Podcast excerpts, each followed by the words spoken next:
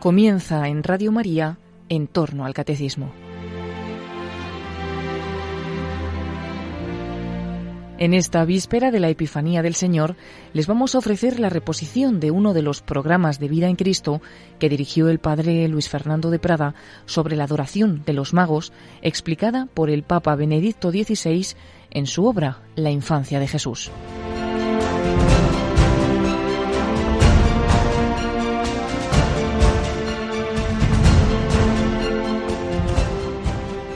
Cordialísimo saludo, mi querida familia de Radio María.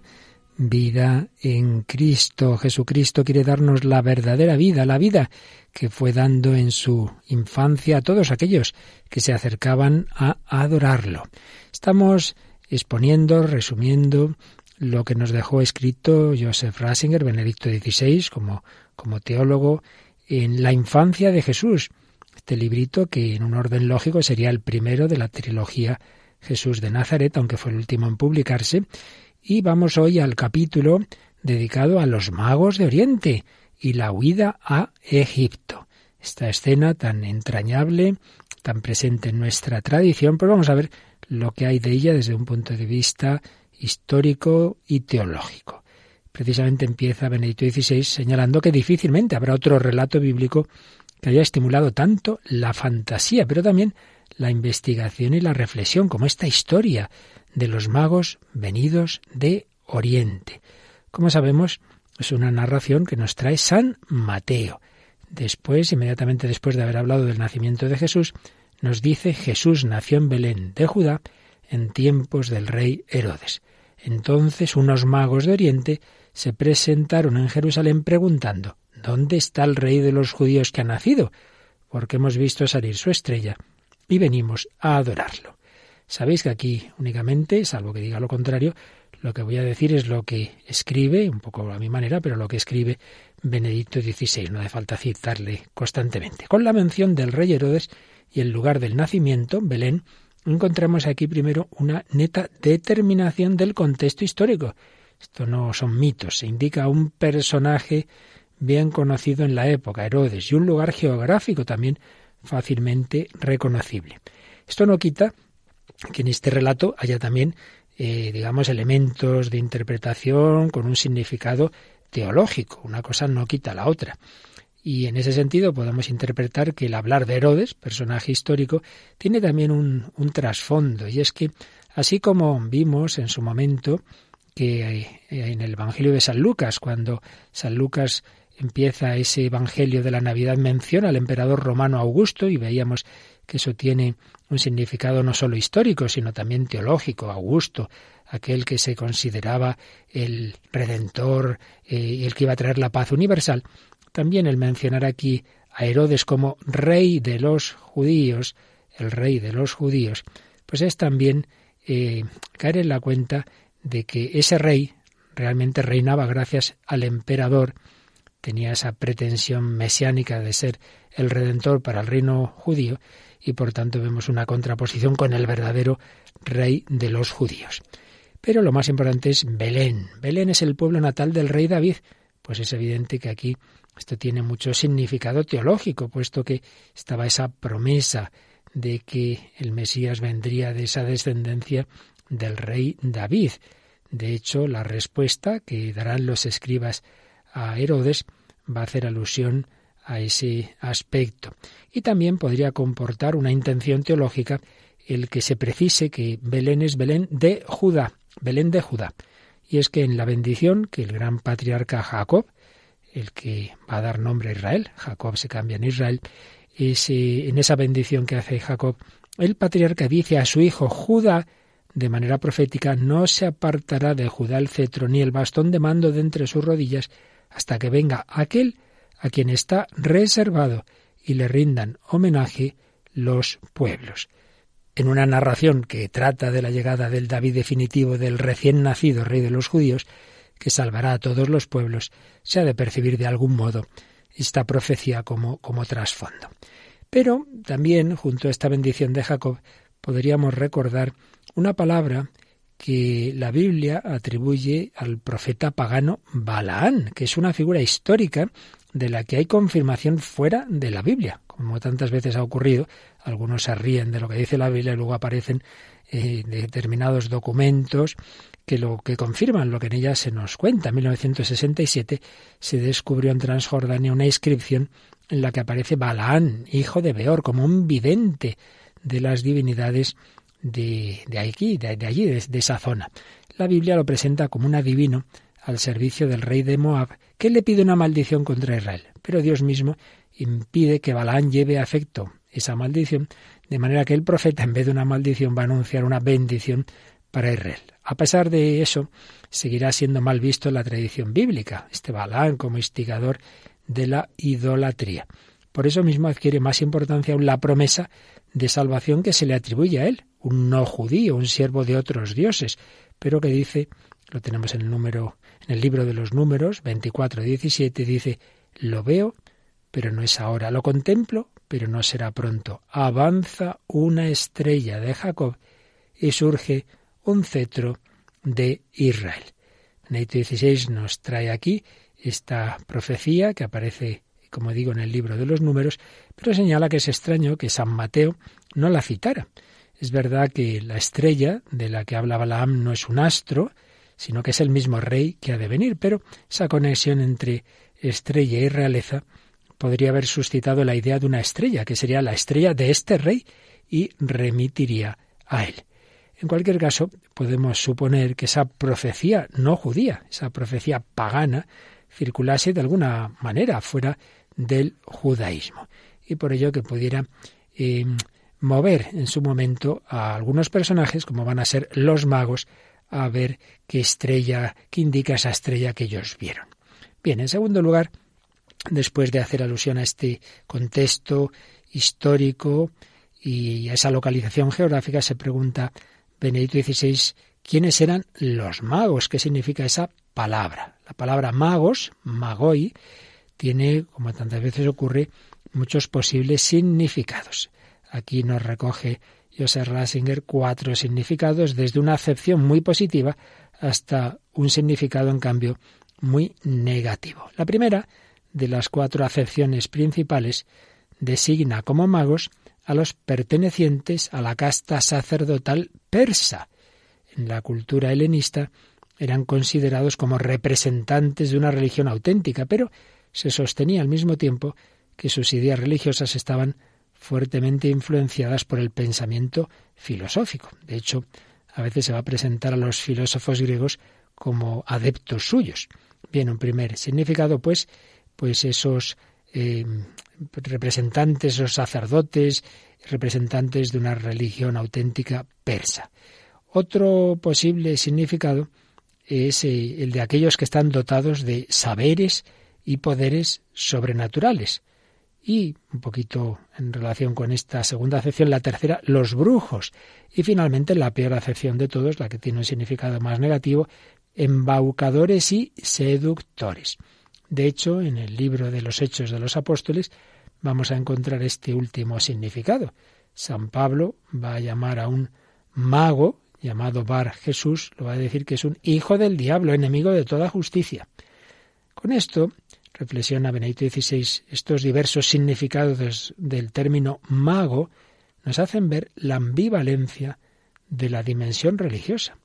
Es verdad, la, religión, como todo, como la razón, esto lo, señaló en bastantes ocasiones Benedicto XVI, todo en esta vida, lo más santo, se puede vivir e interpretar muy bien y se puede estropear. Pues también la dimensión religiosa puede y debe ser un camino hacia el verdadero conocimiento de Dios, un camino hacia Jesucristo, pero cuando ante la presencia de Cristo no se abre a Él y se pone contra el único Dios y Salvador, pues la religión se puede volver demoníaca y destructiva.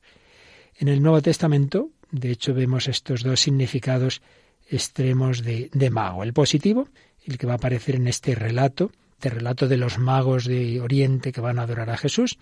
Ahí vemos pues esos sabios, esa sabiduría religiosa y filosófica, una fuerza que pone a los hombres en camino. Es la sabiduría que en definitiva va a conducir hacia Jesucristo. Pero en ese otro pasaje que decíamos antes, Hechos de los Apóstoles, capítulo 13, 13, 10, eh, ahí aparece un mago que por el contrario, contrapone o quiere contraponer su poder al mensajero de Jesucristo y se pone así de parte de los demonios. La primera acepción, como decimos, la positiva, es la que vale para este capítulo segundo de San Mateo, los magos de que nos habla el Evangelio, por lo menos en un sentido amplio, aunque no sabíamos, no se nos dice que pertenecieran exactamente a la clase sacerdotal persa, pero bueno, todo hace pensar que serían unos sabios con un conocimiento religioso, incluso filosófico. Hay quien ha precisado más, hay un astrónomo vienés, Ferrari de Oquiepo, que ha mostrado que en la ciudad de Babilonia, que era el centro de la astronomía científica en épocas remotas, aunque ya en declive en la época de Jesús, existía un pequeño grupo de astrónomos. Y se produjo en aquella época una conjunción astral de los planetas Júpiter y Saturno en el signo de Piscis. Además, eso ocurrió más o menos en, los años 7, 6 antes de Cristo, que es el periodo en el que creemos que fue verdaderamente el nacimiento de Jesús. Ya sabéis que el calendario no se hizo bien, ese cálculo, y, y, se puso el nacimiento de Cristo unos seis o siete años después de cuando realmente habría ocurrido. Pues bien, esa conjunción astral habría sido calculada por los astrónomos babilonios y podría haberles indicado la tierra de Judá y un recién nacido rey de los judíos. También sabemos por Tácito y Suetonio que bullían en el ambiente expectativas según las cuales surgiría en Judá el dominador del mundo. Una expectación que el historiador judío Flavio Josefo interpreta como referida a Vespasiano, el emperador Vespasiano, que obviamente favorecería a Flavio Josefo por, por decir estas cosas. En cualquier caso, había varios factores que podían haber concurrido a que se pudiera percibir en el lenguaje de la estrella un mensaje de esperanza. Ahora bien, si eso fue capaz de poner en camino a, a esos hombres, no era simplemente por lo que vieron en el cielo, por las estrellas, sino que deberían ser hombres con una inquietud interior, hombres de esperanza en busca de la verdadera estrella de la salvación. Sin duda esos hombres de que habla el Evangelio no eran únicamente astrónomos, eran sabios, en el mejor sentido. Representaban el dinamismo inherente a las religiones, de ir más allá de sí mismas, un dinamismo que es, que debe ser búsqueda de la verdad, búsqueda del verdadero Dios. Bueno, esa es la filosofía en el sentido originario de la palabra, esa búsqueda de la verdad. La sabiduría sanea, y así también el mensaje de la ciencia. La verdadera sabiduría, la verdadera ciencia, tiene una racionalidad que, que trata de comprender la totalidad, que lleva a la razón hasta sus más elevadas posibilidades. Por ello, podemos ver aquí en estos hombres un, un símbolo de algo muy importante. Representan el camino de las religiones hacia Cristo, así como la autosuperación de la ciencia con vistas a Él. Creo que es una reflexión muy importante del Papa Benedicto XVI que nos dejó aquí en la infancia de Jesús. En esos magos vemos el camino de las religiones hacia Cristo, todas las religiones que ha habido en la historia, pues son esfuerzos del hombre por buscar a Dios y cuando esos esfuerzos se abren a la verdad, pues acaban desembocando en la plenitud de la revelación de del Dios que se nos ha comunicado en Cristo, pero también la ciencia, que ese uso de la razón buscando la verdad, pues también está llamada a desembocar en lo que supera la propia ciencia, en la plenitud de la razón, que coinciden en ese Dios que se revela en Cristo. Por ello, en esos personajes podemos ver también como una continuidad de, del, del gran patriarca Abraham, que se puso en marcha ante la llamada de Dios, pero también estaban siguiendo la senda de un Sócrates y ese preguntarse sobre la verdad más grande, más allá de la religión oficial, eh, con la que vivió ese gran filósofo romano. En este sentido, estos hombres, estos magos, son precursores de los buscadores de la verdad propios de todos los tiempos. Hemos venido a adorarle, son viajeros en la noche, que buscan la verdad, vamos a pedir al Señor que también nosotros, también nosotros busquemos la verdad con toda nuestra razón, con todo nuestro corazón, con todo lo que Dios nos ha dado, pongamos todos esos dones al servicio de la verdad, del amor, no nos conformemos con lo que ya tenemos, busquemos siempre, vayamos siempre más allá. Así lo pedimos al Señor.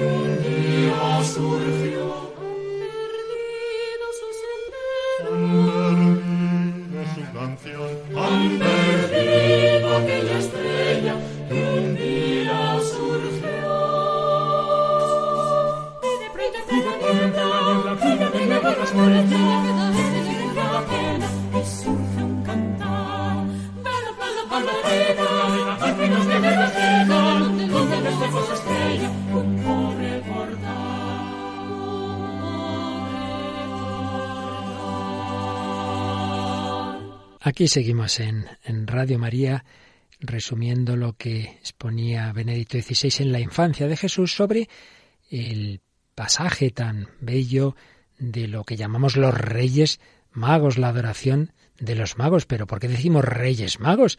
El Evangelio solo habla de magos. Bueno, pues hay dos textos del Antiguo Testamento que la Iglesia ha tenido presente en su meditación sobre este pasaje, que son los que han llevado a asociar la categoría de magos con la de reyes. ¿Cuáles son esos pasajes? Pues son, por un lado, el Salmo 72 o 71, según se haga esa numeración, que dice así, Dios mío, confía tu juicio al rey, tu justicia al Hijo de Reyes, para que rija tu pueblo con justicia, a tus humildes con rectitud. Y bueno, si seguimos este salmo, nos encontramos lo siguiente. En su presencia se inclinen las tribus del desierto, sus enemigos muerdan el polvo. Los reyes de Tarsis y de las islas le paguen tributo. Los reyes de Saba y de Arabia le ofrezcan sus dones. Póstrense ante él todos los reyes y sírvanle todos los pueblos. Y más adelante que viva y que le traigan el oro de Arabia, recen por él continuamente, etc. Bueno, en cualquier caso, aparecen aquí unos reyes, reyes de Tarsis y de las islas, que le paguen tributo. Y luego, el capítulo 60 del gran profeta Isaías nos dice lo siguiente. Levántate y resplandece porque llega tu luz, está cantando a Jerusalén. La gloria del Señor amanece sobre ti. Las tinieblas cubren la tierra, la oscuridad los pueblos, pero sobre ti amanecerá el Señor, y su gloria se verá sobre ti. Caminarán los pueblos a tu luz, los reyes al resplandor de tu aurora. Levanta la vista en torno, mira. Todos esos se han reunido, vienen hacia ti. Llegan tus hijos desde lejos, a tus hijas las traen en brazos.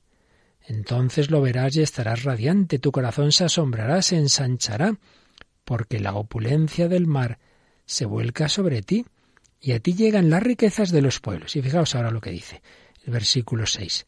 Te cubrirá una multitud de camellos, dromedarios de Madián y de Efa, todos los de Saba trayendo oro e incienso y proclaman las alabanzas del Señor. Bueno, podríamos seguir más adelante. Por ejemplo, son navíos de las costas que esperan en cabeza las naves de Tarsis para traer a tus hijos de lejos con su plata y su oro en homenaje al Señor tu Dios, al Santo de Israel, que te colma de esplendor. Son pasajes, como vemos, del Antiguo Testamento que, meditados en relación a lo que nos cuenta el Evangelio de San Mateo, pues han dado lugar a asociar ese aspecto, esa, esa denominación de magos con la de reyes y con esos dones de que nos habla el Evangelio. Siempre pues en, esa, en ese espíritu de, meditación tan habitual en, a lo largo de los siglos de la Iglesia, en la que se relacionan unos aspectos de la Biblia con otros. No quiere decir que esto haya que entender necesariamente sea así, tomarlo al pie de la letra, pero nos explica el por qué, el por qué han aparecido ese término de, de reyes magos. Los hombres sabios de Oriente se convierten así en reyes y con ellos entran en el pesebre los camellos y los dromedarios. Además, fijaos que se dice que estos hombres provienen de Tarsis. ¿Qué era Tarsis? Bueno, pues eso es Tartesos, eso está haciendo alusión precisamente a España. Eh, vienen del extremo occidente, dirían ellos. Pero en cualquier caso, la tradición, ¿qué ha visto aquí?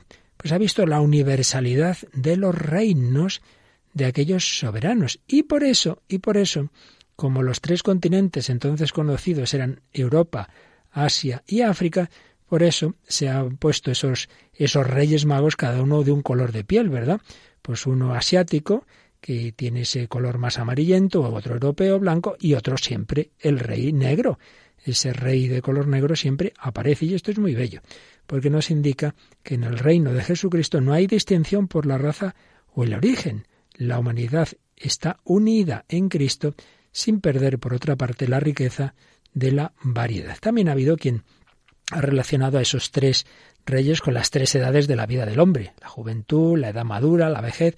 Bueno, como vemos, todo esto son interpretaciones que tienen, tienen un sentido muy, muy verdadero y muy, muy válido, pero no quiere decir que necesariamente fuera así. Queda la idea decisiva. Los sabios de Oriente son un inicio, representan a la humanidad cuando emprende el camino hacia Cristo, inaugurando una procesión que recorre toda la historia representan el anhelo interior del espíritu humano, la marcha de las religiones y de la razón humana al encuentro de Cristo. Bien, pues esto en cuanto a esos personajes.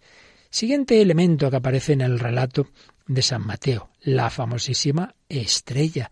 ¿Qué tipo de estrella era?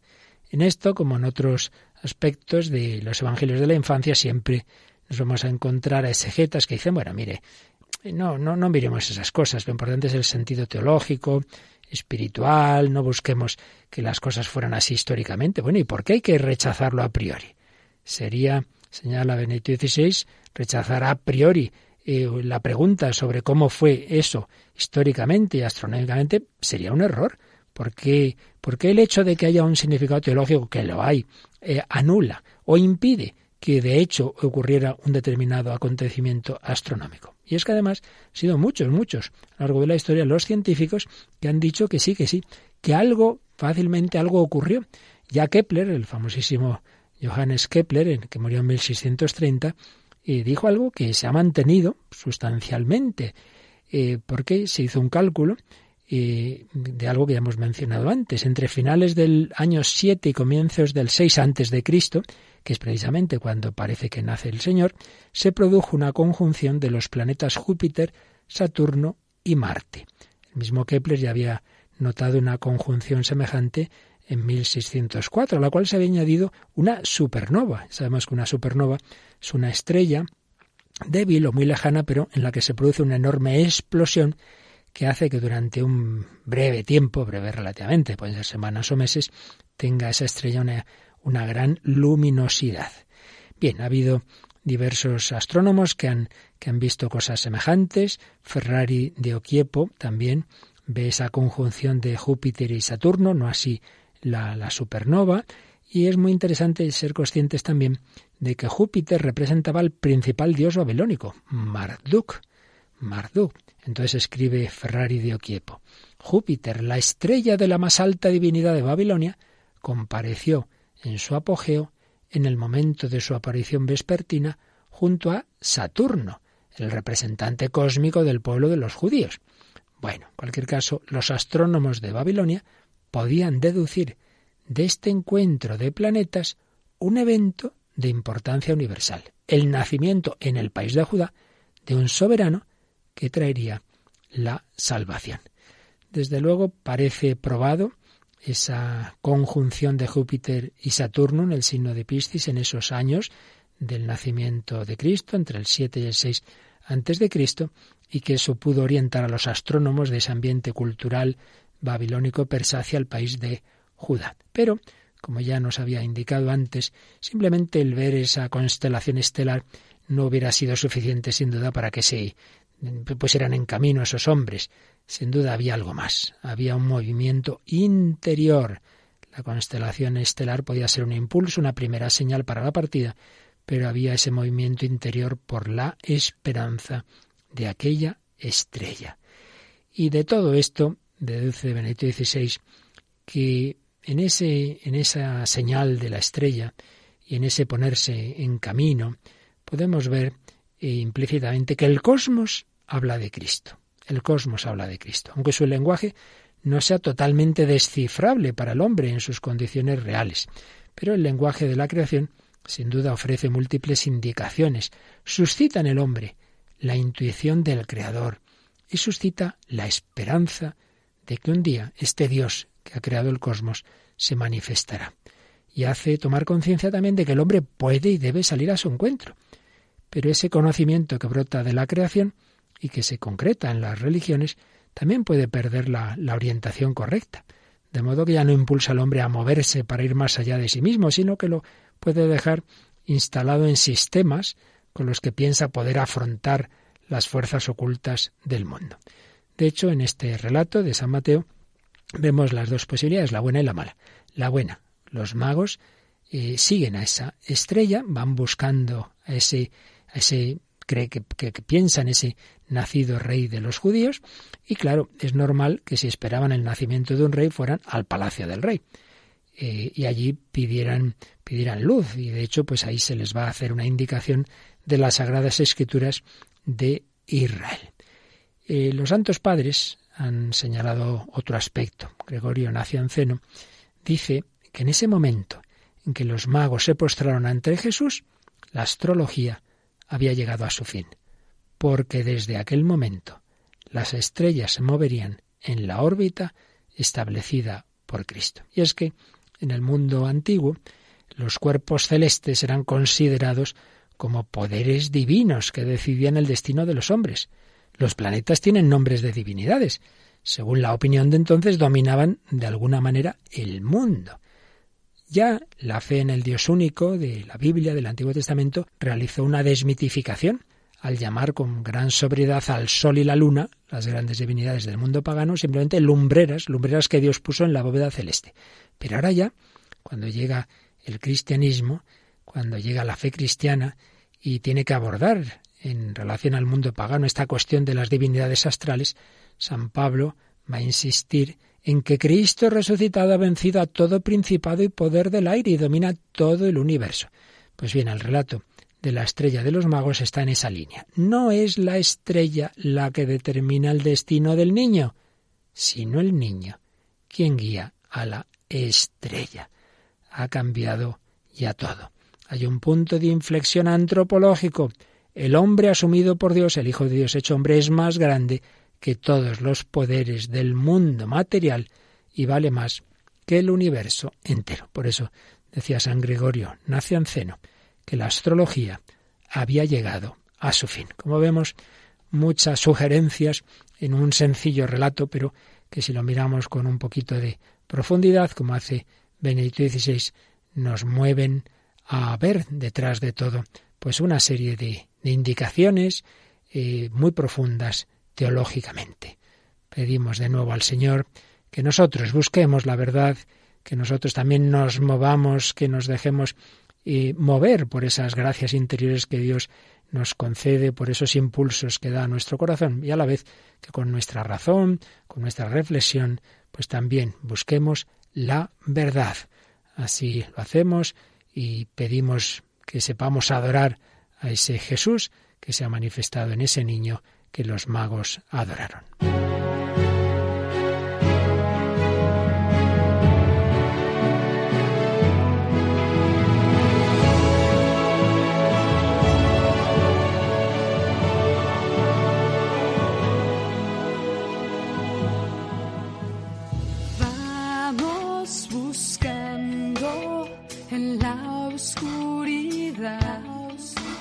Esa estrella que alumbre y nos guía la verdad. Una luz que permanezca en la adversidad y nos lleve a donde está ese rey que nos enseña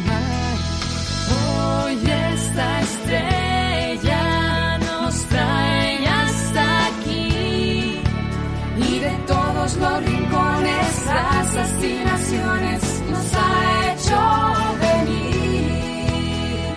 Se ha detenido sobre el rey que lleva una cruz y es Dios, Jesucristo el Señor.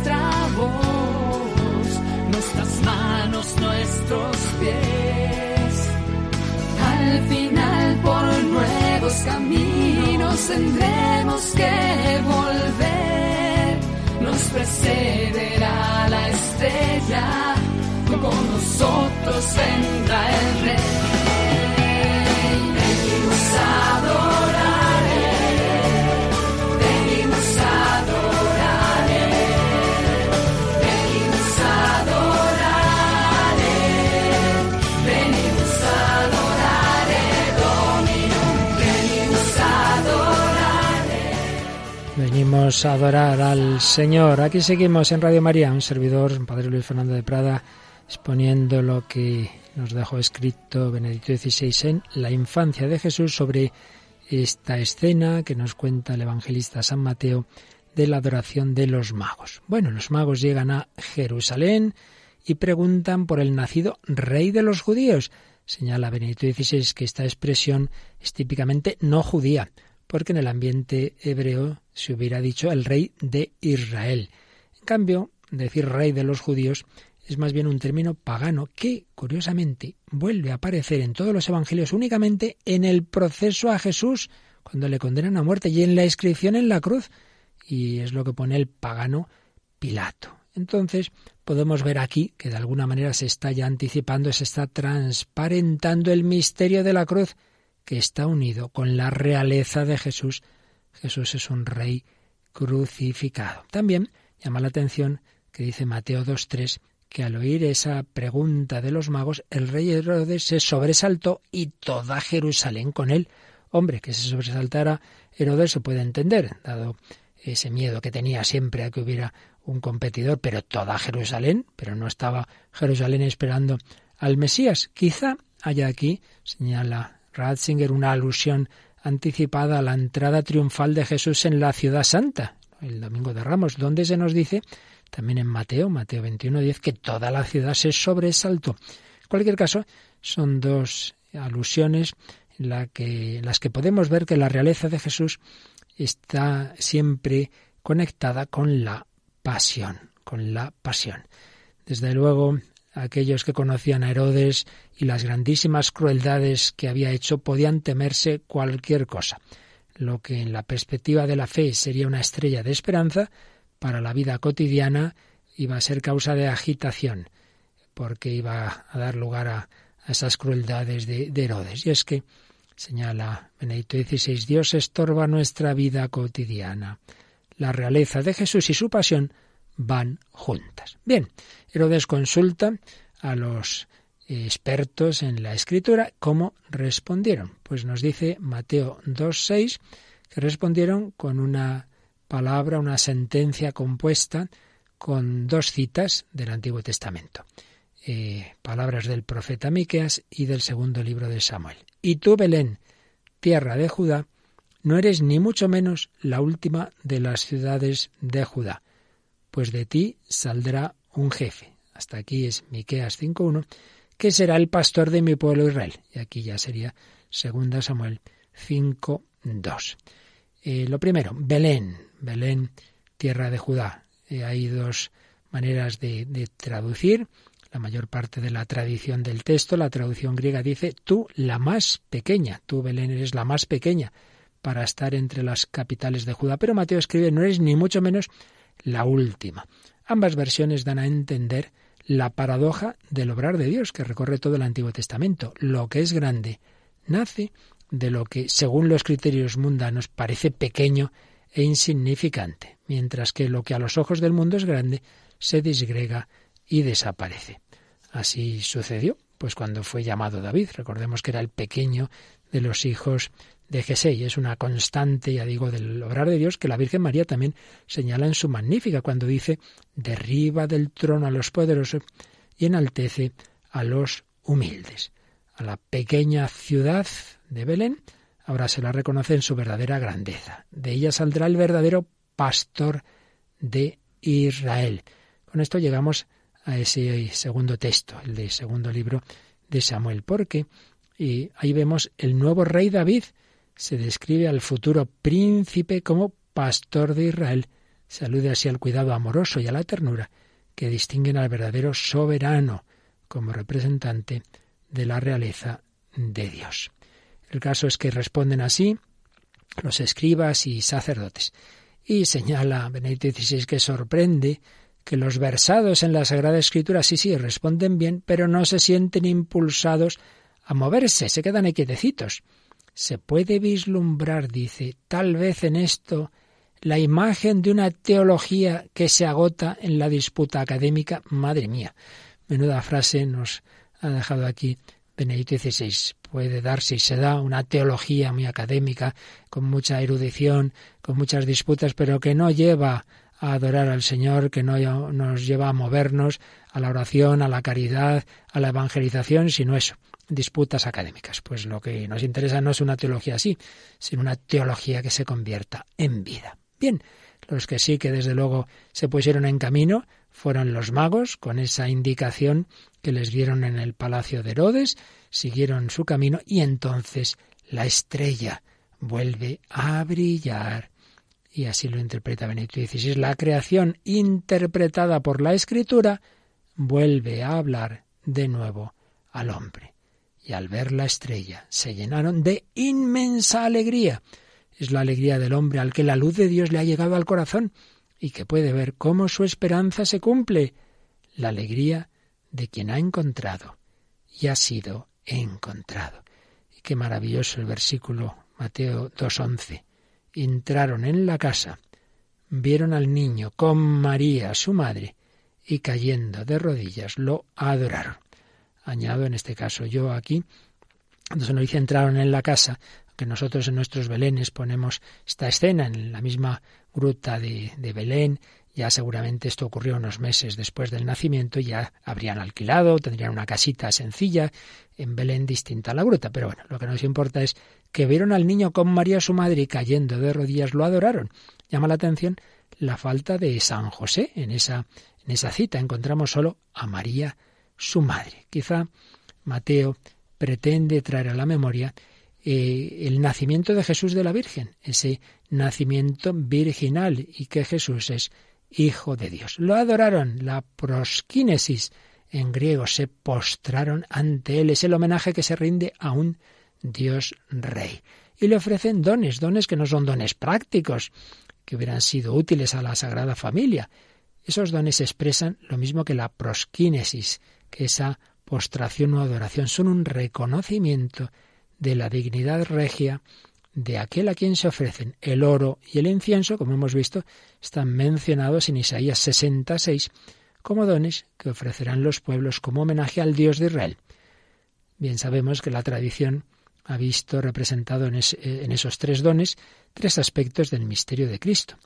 Oro como a rey, la realeza de Jesús, y incienso como a Dios, es el Hijo de Dios, y la mirra, pues alusión a esa humanidad que va a morir, alusión al misterio de la pasión. De hecho, fijaos que en el Evangelio de San Juan aparece la mirra después de la muerte de Jesús, porque nos dice el evangelista que Nicodemo llevó mirra, entre otras cosas, para ungir el cuerpo de Jesús. De nuevo vemos que el misterio de la cruz enlaza con la realeza de Jesús.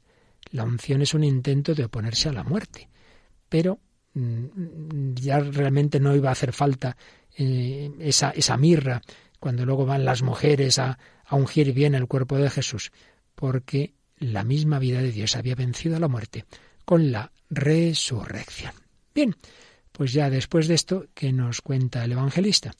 Pues que después de adorar a Jesús, los magos tienen una, una revelación de Dios, le dicen que vuelvan por otro camino, que no vuelvan a Herodes y, por otro lado, pues eh, San José va a recibir una comunicación de Dios en sueños para huir a Egipto.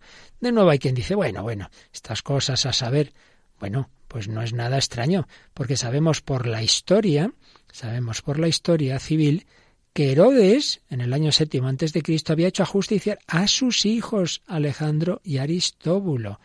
También, un poco después, a Antípater, otro hijo. Él pensaba exclusivamente según las categorías del poder. Entonces, lo que nos va a contar el evangelista de, de esa crueldad, de ese querer matar al niño, etcétera, no es nada extraño. Como señala un autor judío, el déspota suspicaz veía por doquier traición y hostilidad, y una vaga voz que llegaba a sus oídos podía fácilmente haber sugerido a su mente enfermiza la idea de matar a los niños nacidos en el último periodo. La orden, por tanto, nada tiene de imposible. Esto lo señala, como digo, un autor no cristiano.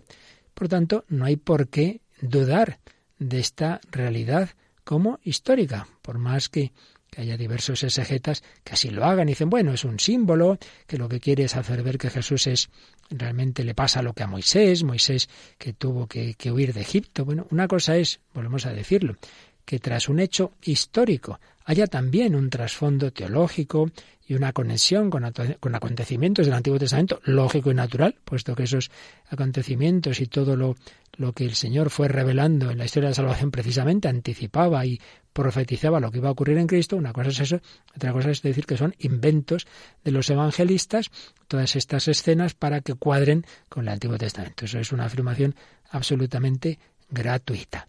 San Mateo lo que probablemente está viendo como clave de interpretación teológica de un hecho histórico está en esa frase de Oseas 11.1, desde Egipto llamé a mi hijo. Oseas narra la historia de Israel como una historia de amor entre Dios y su pueblo, pero en ese caso no es con la imagen del amor esponsal, sino con la imagen del amor de los padres. Israel ha sido adoptado por Dios, Dios quiere dar dones a su hijo, pero Israel una y otra vez eh, se va a portar mal con, con, Dios y la historia de Israel comienza otra vez, eh, por tanto, con el retorno de Jesús de Egipto a la Tierra Santa, porque la primera llamada para volver del país de la esclavitud podemos decir que había fracasado. En Oseas, la respuesta a la llamada del Padre es un alejamiento de los que fueron llamados. Fijaos que dice Oseas 11.2, cuanto más los llamaba, más se alejaban de mí. Pues ahora Jesús, que va a huir a Egipto y luego va a volver a Israel, va a concedernos el don del éxodo definitivo. Él es el verdadero Hijo. Él no se irá para alejarse del Padre, vuelve a casa y lleva a casa. Él está siempre en camino hacia Dios y con eso conduce del destino al hogar, a lo que es esencial y propio. Jesús, el verdadero Hijo, ha ido él mismo al exilio para traernos a todos, desde la alienación hasta casa, a la verdadera casa. También nosotros debemos ir a casa, debemos ir a Jesús, que es nuestra casa, debemos adorarlo. Una vez más, se lo pedimos en nuestro corazón y también con una oración en forma musical.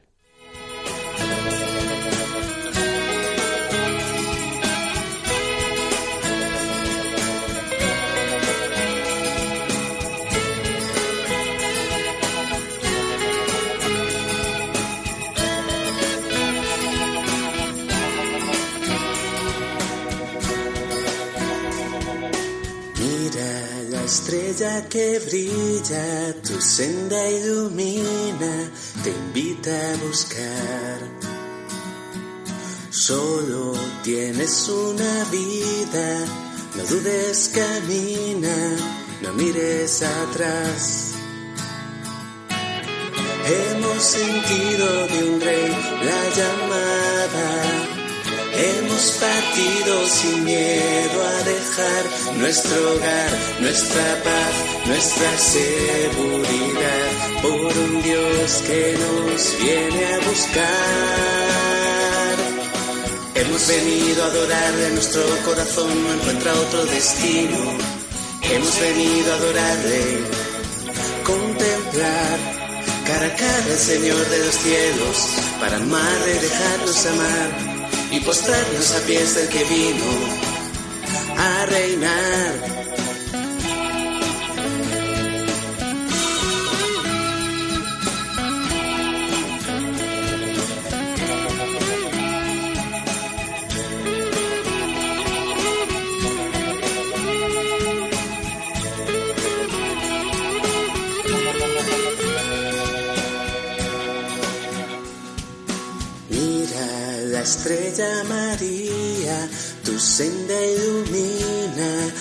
Ese. Ella, escuela de vida, a la Eucaristía te quiere llevar. Hemos sentido de un rey la llamada.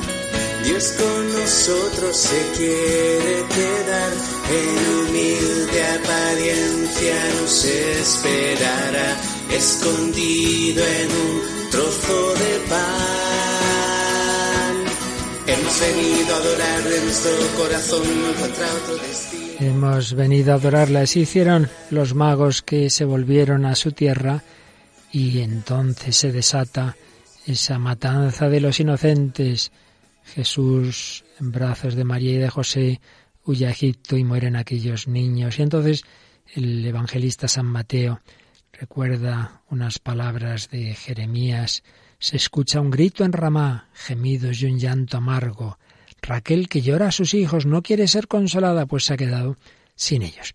Que señalar, y así lo hace Benedicto XVI, cuyas palabras estamos resumiendo en su libro La infancia de Jesús, que en Jeremías estas palabras estaban en un contexto de esperanza y alegría, pero en cambio aquí Mm, en Mateo eh, cambia, cambia el tono.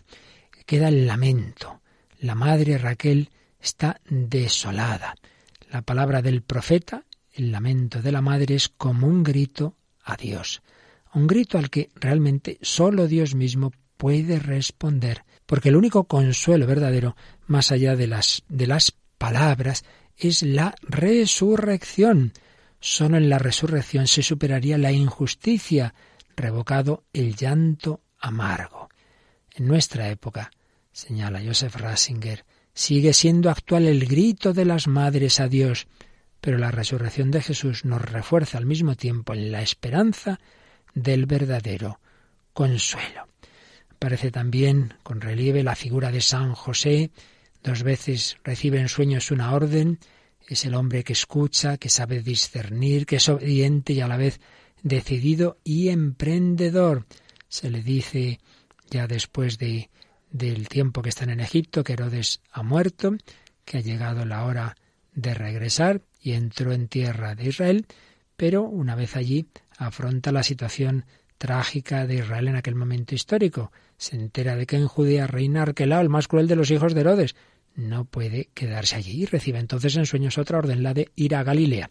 Y entonces aquí el evangelista eh, hace alusión con este tema de Galilea a cómo todo esto también explica que Jesús sea Galileo y que se cumpla otra profecía de Isaías, Isaías 8, 23 al 9, 2.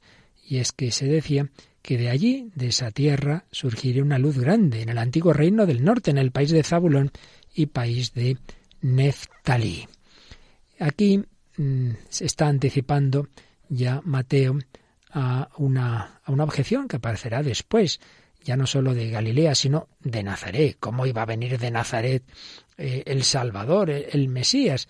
Bueno, el evangelista ya está diciendo que se había establecido en ese pueblo mm, de Nazaret y que así se cumplió lo que dijeron los profetas, que se llamaría Nazareno. Bueno, ¿y dónde dijeron eso los profetas?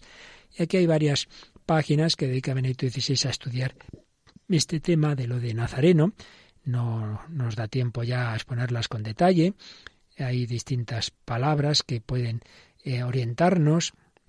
Estaría, por ejemplo, el nacimiento del juez Sansón, que sería un nazoreo, consagrado a Dios, o también puede resonar ahí en esa palabra el término necer, que está en el centro de Isaías 11.1. Brotará un renuevo del tronco de Jesé. Es que renuevo se dice necer. Entonces podemos ver allí eso de renuevo, renuevo del tronco de. Podemos ver que de un tronco aparentemente ya muerto, Jesé ya sabemos que es el padre de David, Dios hace brotar un nuevo retoño, un nuevo comienzo, que sin embargo permanece en profunda continuidad con la historia precedente de la promesa. Ya habíamos visto que en la genealogía de Jesús que presenta San Mateo está esta clave, continuidad del actuar salvífico de Dios, pero también inicio enteramente nuevo. Por ello, podemos suponer que Mateo ha oído resonar en el nombre de Nazaret la palabra profética del retoño, necer, y ha visto en la denominación de Jesús como nazoreo, nazareno decimos nosotros, una referencia al cumplimiento de la promesa según la cual Dios daría un nuevo brote del tronco muerto, de ese tronco muerto de que nos habían hablado los profetas. Si a esto añadimos que en la inscripción de la cruz Jesús es denominado Nazoreo, Jesús Nazareno, rey de los judíos, el título adquiere pleno significado.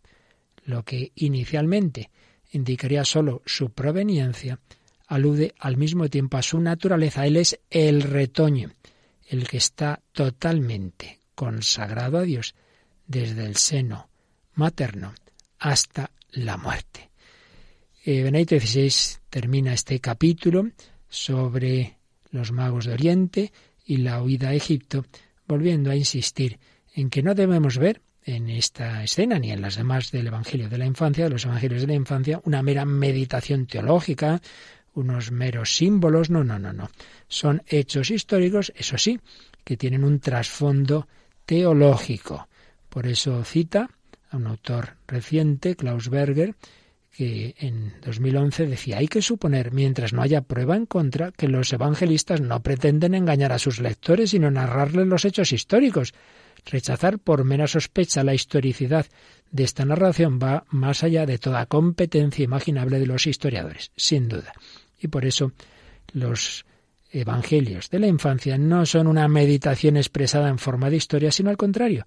Mateo nos relata la historia verdadera, que eso sí, ha sido meditada e interpretada teológicamente. Pues que también nosotros la meditemos, que también nosotros seamos como esos magos buscadores de Dios, que sigamos la estrella de la fe que no nos desanimemos cuando llegan las dificultades que llegan, cuando la estrella se oscurece, cuando nos parece que Dios ya no nos habla, cuando estamos ahí perdidos en nuestras noches oscuras, sigamos buscando, pidamos ayuda, pidamos consejo. Ellos fueron al palacio de Herodes, pues no será tan malo nuestro compañero, nuestro amigo, nuestro sacerdote, nuestro confesor como Herodes, ¿no? Pidamos ayuda, pidamos consejo y el Señor nos guiará y podremos encontrarnos también a Jesús en brazos de María Quien busca el oro lo encuentra en la mina. Quien busca el trigo lo encuentra en la espiga. Quien busca a Jesús lo encuentra en María.